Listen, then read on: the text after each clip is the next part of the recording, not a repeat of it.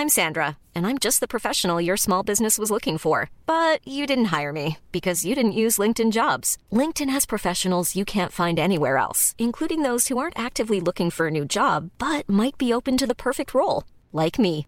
In a given month, over 70% of LinkedIn users don't visit other leading job sites. So if you're not looking on LinkedIn, you'll miss out on great candidates like Sandra. Start hiring professionals like a professional. Post your free job on linkedin.com/people today. Bibi Bibi Binge Audio. Salut, c'est Thomas Rozek. Il y a des titis parisiens ce soir ou pas On part en avant la musique Yeah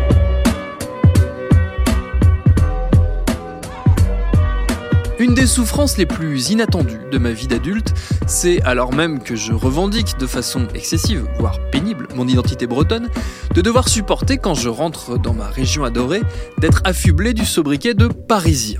Moi qui me flatte d'avoir dans mon arbre généalogique la quasi-totalité de mes ancêtres rassemblés dans un territoire géographique ne dépassant pas les frontières du Finistère, et ce depuis le 15e siècle, voilà qu'en à peine 10 ans d'installation en Île-de-France, on m'expatrie sans vergogne. Et si ça m'agace autant, c'est sans doute parce qu'il n'existe pas de figure plus onie dans nos belles régions que celle du Parisien, cette incarnation protéiforme de tout ce qui nous énerve, le centralisme jacobin, le mépris citadin pour le pays réel, la déconnexion des élites qu'aucune crise n'afflige jamais. Tout ça est condensé dans ce sobriquet au faux d'insultes déguisées. Mais pourquoi tant de haine? C'est ce qu'on va se demander avec notre épisode du jour. Bienvenue dans Programme B.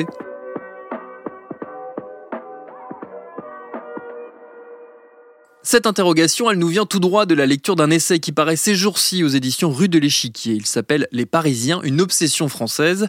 Il est signé par mon confrère le journaliste Olivier Razemont qui, vous l'aurez deviné, est notre invité. Il y retrace la construction, tant intellectuelle qu'historique ou sociale, de cette figure repoussoire. Et donc très logiquement, je lui ai posé la question la plus évidente qu'il soit. C'est qui les Parisiens? Bon, je m'attendais à cette question. Les Parisiens, c'est qui? C'est une bonne question. Les Parisiens, c'est a priori, c'est les habitants de Paris. Sauf que les habitants de Paris, euh, il y en a 78% qui sont pas nés à Paris. Donc, est-ce que c'est les gens qui sont seulement nés à Paris? Bon, est-ce que c'est plutôt ceux qui habitent à Paris maintenant D'accord? Mais alors, qu'est-ce qu'on fait des gens qui habitent à Vincennes, par exemple, et qui travaillent à Paris? On peut considérer qu'ils sont parisiens aussi. Puis ceux qui habitent à, Saint-Cloud, qui travaillent à Aubervilliers ou l'inverse, bah, probablement, ils sont aussi parisiens. Et puis ceux qui habitent en grande couronne et qui travaillent en petite couronne, par exemple, ou ceux qui habitent à Chartres et qui tous les matins vont mettre leur voiture sur un parking en Ile-de-France euh, pour bénéficier du pass Navigo euh, et ensuite pour, venir à Saint-Quentin-en-Yvelines, par exemple, est-ce qu'ils sont parisiens ou pas parisiens? Et celui qui a passé 10, 15 ans à Paris ou en région parisienne et qui revient euh, chez lui, comme on dit, ou alors qui va ailleurs, soit parce qu'il en rêve, soit parce que finalement il est arrivé à la retraite. Est-ce qu'il est toujours le Parisien ou pas le Parisien? Et finalement, quand on regarde tout ça, il y a autre chose qui s'ajoute, c'est aussi euh, le Parisien, bah, c'est celui qui euh, qui décide. On le voit toujours dans le débat politique, très souvent, euh, on l'a vu depuis un an, très souvent c'est une décision de Parisiens, prise à Paris, par, faite pour les Parisiens, prise par les Parisiens. Alors les Parisiens, c'est quoi? C'est celui qui est au gouvernement, c'est le préfet, voilà. Donc il y a cette espèce de, de, notion de Parisien qui revient sans cesse dans le débat public et dans les conversations euh, privées, dans les conversations de bistrot, dans, à l'époque où il y avait des bistrots, et ce qui fait qu'on ne sait plus très bien qui est le Parisien, mais il y a une chose dont on est à peu près certain, c'est que le Parisien, c'est pas moi, c'est l'autre. Comment ça s'est construit, cette image de euh, ce décalage entre une ville mégalopole et le reste d'un pays qui le regarde un peu en chien de faïence? Alors, il y a en fait deux euh, images euh, surjouées, c'est-à-dire qu'il y a l'image du Parisien, d'ailleurs on oublie systématiquement dans, dans cette affaire le, le, les Franciliens, et puis il y a l'image de, de, du provincial, c'est le syndrome de Bécassine. Et en fait, tout ça, c'est construit quand? J'ai essayé de regarder, je me suis posé la question, je me suis dit, est-ce que c'est euh, est-ce que c'est l'État c'est moi, euh, Louis XIV Est-ce que c'est avant? Est-ce que c'est François Ier? Euh, Est-ce que c'est plutôt la Révolution? Je me suis dit que c'était plutôt la Révolution parce que finalement, la Révolution a aboli complètement toutes les particularités locales Les provinces, comme on disait, mais aussi les parlements régionaux, les coutumes, les différentes lois. On a organisé euh, l'État avec euh, une hiérarchie euh, très précise de, collectivités, de ce qu'on appelle aujourd'hui les collectivités locales, avec le département, la commune, le chef-lieu, l'arrondissement, etc. Finalement, on a fait en sorte que toutes les lois s'appliquaient à l'ensemble du pays. C'était ça, hein, le rapport entre l'individu et la nation. Et toutes les lois s'appliquent à tout le monde. Et les lois, elles sont décidées où? Elles sont décidées à Paris.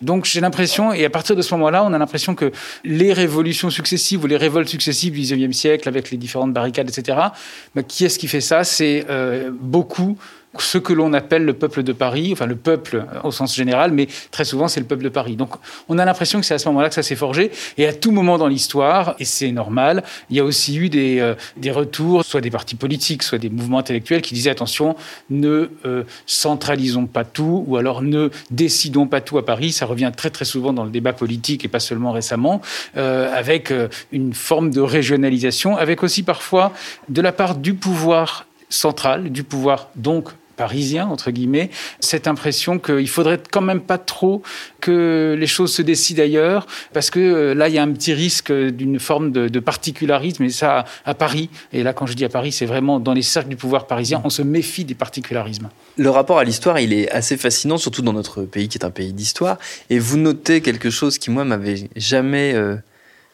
sauté aux yeux, mais qui là d'un seul coup, quand on en fait un peu la liste, devient évident, c'est que l'histoire de France, c'est quand même presque tout le temps l'histoire de Paris. Alors en fait, non. Quand on regarde euh, l'histoire, on s'aperçoit que c'est beaucoup plus complexe, qu'il y a des mouvements, euh, et d'abord euh, que justement, jusqu'à la Révolution, on, a quand même des, des, bien sûr les guerres, bien sûr les, les, différents mouvements, y compris économiques, etc., qui se font partout. mais à partir du moment où il y a une forme de constitution d'identité française, j'allais presque dire, effectivement, ça coïncide avec le moment où, euh, où ça se décide à Paris. Au Moyen Âge, je suis pas certain que euh, la plupart des gens, c'est François Reinhardt, qui est historien, qui le dit, hein, je, n'invente rien, qui dit simplement, à cette époque-là, assez probablement, immense majorité des gens qui étaient agriculteurs, euh, qui étaient paysans dans leur, dans leur région, n'avaient pas forcément conscience d'être français. Et par contre, à partir de la Révolution, ça devient quelque chose. Et à partir de, de là, euh, ben oui, euh, c'est, c'est à Paris que les choses se décident. Et donc, il y a cette, cette organisation. Et puis ensuite, la, la démographie a aidé. C'est-à-dire qu'à partir du moment où, au XIXe siècle, en effet, il y a eu une concentration de la population à Paris d'abord, et puis ensuite en banlieue parisienne, avec une très importante concentration qui est presque unique en Europe. Mmh. Euh, si on additionne à la fois le, la concentration de la population et puis le, le, pouvoir de décision, on a quelque chose d'unique en Europe. Même au Royaume-Uni, il y a quand même les nations, euh, l'Écosse, euh, l'Irlande du Nord, les Pays de Galles, c'est un peu différent. Là, en France, on a quelque chose de très très particulier, en tout cas pour un grand pays européen. Pour, on a la même chose peut-être en Lettonie ou, ou, ou, en Hongrie, mais, mais voilà, il y a, il y a cette, cette, spécificité européenne qui est, qui est liée à la, à la grande ville capitale. Voilà. Mmh. Cette euh, cette dualité entre euh, Paris et donc ce qu'on appelait auparavant la province, même si le terme est, désormais chargé un peu trop négativement pour qu'on s'en serve, donc ce serait Paris et les territoires, c'est comme ça qu'on dit maintenant.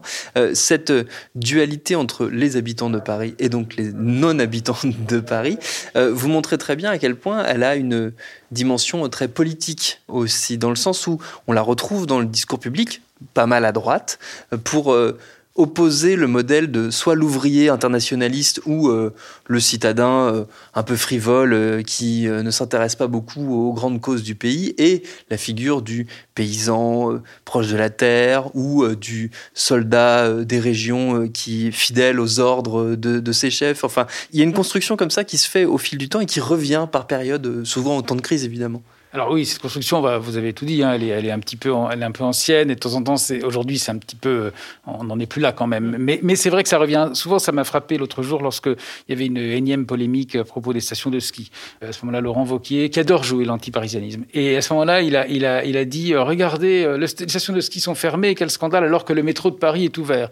C'est gentil, mais le métro, il y a un métro à Lyon aussi, dans la ville dans laquelle il exerce ses pouvoirs de président de région. Donc, euh, il y a une sorte de, de comme ça, de, de mise en scène euh, qui est jouée. C'est vraiment une réponse hein, également à cette espèce de, de mépris qu'on entend très souvent euh, à Paris, euh, justement, où, oui, à Paris, on peut dire, dans le, le, les milieux économiques, politiques, médiatiques, consiste à opposer comme ça quelque chose qui se passerait à Paris, et puis le reste de la France, qu'on appelle effectivement, alors maintenant on dit hypocritement les territoires, mais ça a été un moment en région ou, ou, en province, peu importe, mais il y a une espèce d'opposition comme si euh, il y avait une, une, singularité au fait que, bah, typiquement, il neige, alors il neige, alors ça, quand il neige à Paris, alors ça c'est un événement, on ne peut pas y échapper, hein, ça c'est où qu'on qu vive, euh, sur l'île-de-Saint ou, ou à Menton, on saura qu'il neige à Paris. Là, c'est certain. Il se passe un événement à Paris, donc tout le monde est censé être au courant. C'est très important pour tout le monde.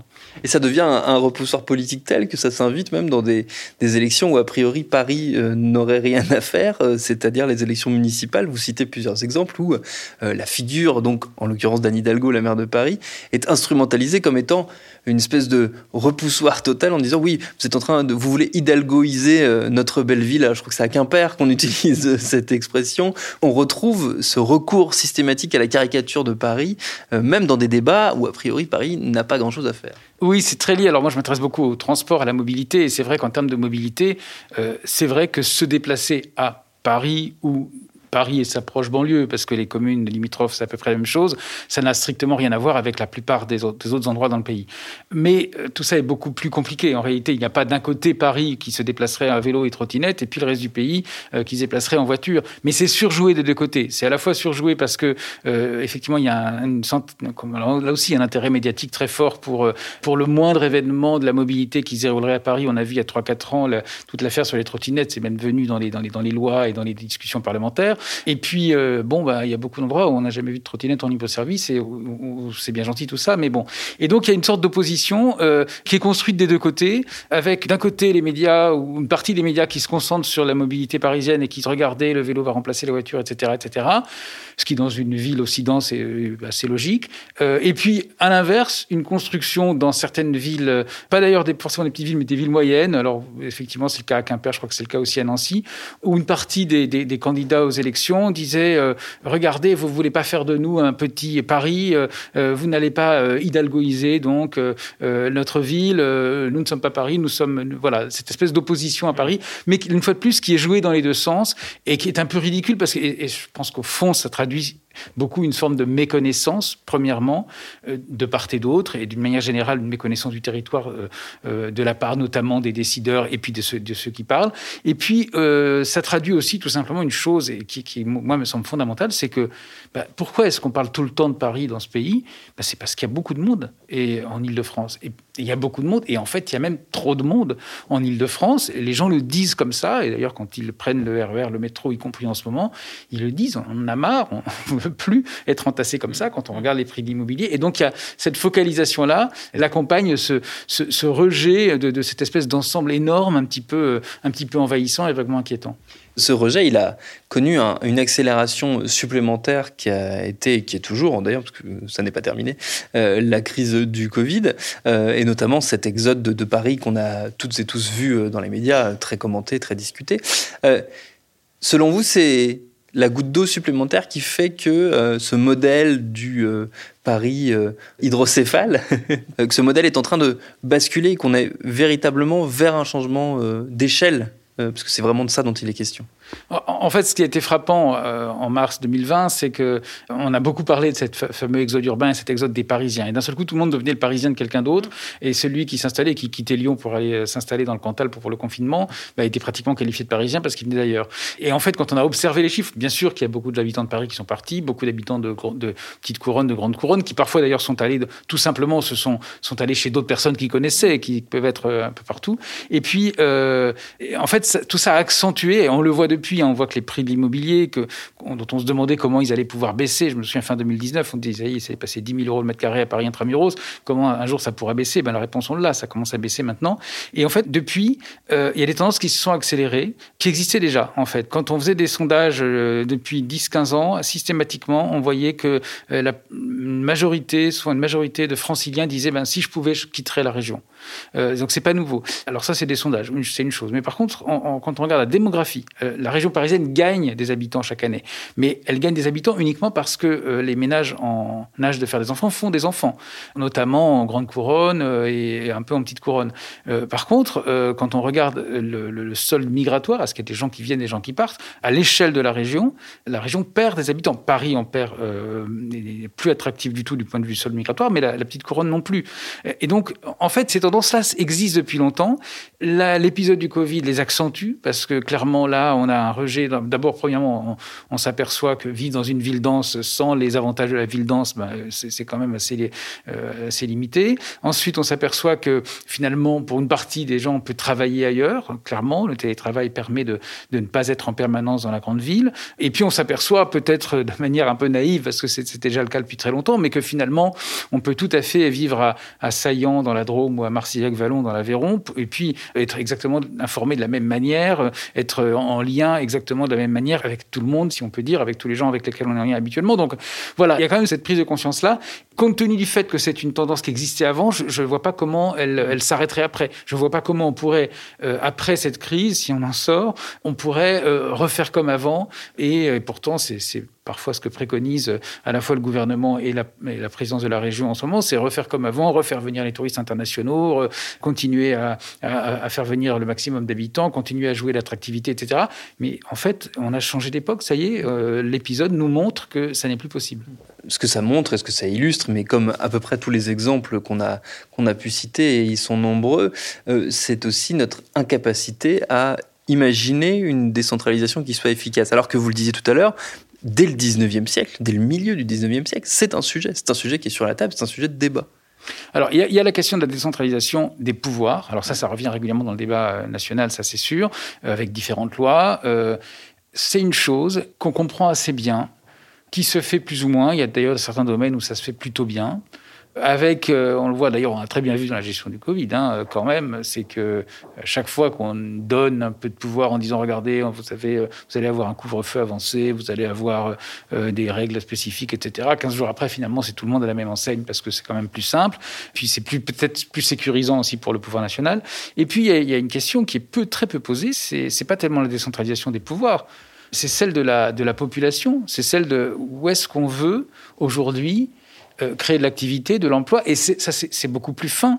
Évidemment, il y a des régions aujourd'hui en, France en tension. Les bords du lac du Bourget, par exemple. Les alentours des grandes métropoles, évidemment. Les, euh, les rivages de la Méditerranée, bien sûr, et puis de, de l'océan Atlantique également. Mais pas très loin de ces endroits-là, à quelques kilomètres parfois, euh, il y a des endroits où on aimerait avoir plus d'habitants. Plus d'habitants, donc plus d'emplois, donc peut-être plus d'industrie, etc. Et là, il y, a, il y, a, une forme de... La réflexion n'est pas là du tout sur ce sujet. Il n'y a aucune... Il n'y a pas de réflexion globale moi, ça me frappe. Le, dans le Tarn, euh, dans le sud du Tarn, c'est la proximité Toulouse. Donc là, il y a une pression assez forte avec beaucoup de gens qui arrivent, généralement de Toulouse, qui sont peut-être les Parisiens du coin, euh, qu'on appelle les Toulousains. Et puis plus au nord, par contre, euh, là, il y a une demande. On voudrait bien se revitaliser, on voudrait bien avoir plus de monde, on voudrait bien garder l'école, garder les commerces. Et donc là, la, réflexion, elle se fait au niveau local, au niveau de la commune. Alors il y a des maires qui essaient de faire, faire tant bien que mal pour essayer de garder l'école de la commune, mais elle est rarement au niveau ni du département et encore moins du pays avec cette question mais peut-être que tous ces gens qui en ont marre d'habiter Noisy-le-Grand ou Drancy euh, ou Suresnes, bah, peut-être une partie d'entre eux, une infime proportion d'entre eux, pourrait aider à, euh, revitaliser euh, Rion et Montagne dans le Puy-de-Dôme, par exemple.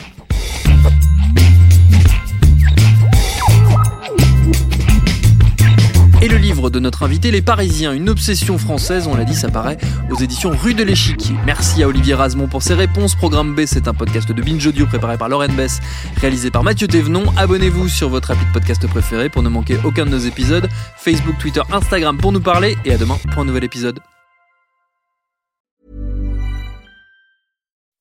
When you make decisions for your company, you look for the no-brainers. If you have a lot of mailing to do, stamps.com is the ultimate no-brainer. Use the stamps.com mobile app to mail everything you need to keep your business running with up to 89% off USPS and UPS. Make the same no-brainer decision as over 1 million other businesses with stamps.com. Use code program for a special offer. That's stamps.com, code program.